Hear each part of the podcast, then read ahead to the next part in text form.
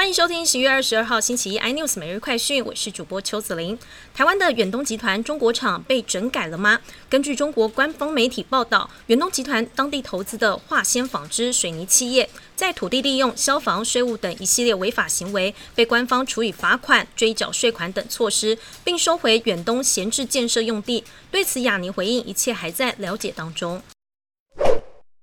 本名徐熙媛大 S 与汪小菲今年六月经传十年婚变，而在今天获得证实，两人稍早共同发出声明，表示已决定和平解除婚姻关系，最近办理相关手续。声明指出，双方就财产分配部分，包括大 S 名下超过六亿元豪宅与汪小菲旗下 S Hotel 三点五亿元等财产，双方已达成共识。至于两个小孩监护权归属与未来相处方式，同样完成协商。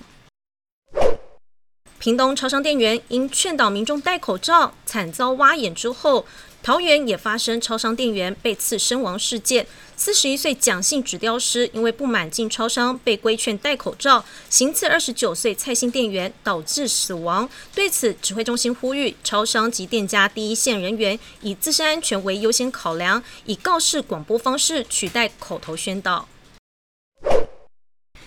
澳洲药品管理局的最新声明：高端疫苗已经取得澳洲临时许可，可以进一步申请新冠疫苗紧急授权 EUA。澳洲 TGA 官网的声明指出，高端疫苗将被规划用于主动免疫，以防疫十八岁以上民众感染新冠肺炎。如果获得批准，高端疫苗未来接种计划可能采间隔四周注射两剂。高端今天股价涨停，中场收在两百二十八元，涨幅百分之九点八八。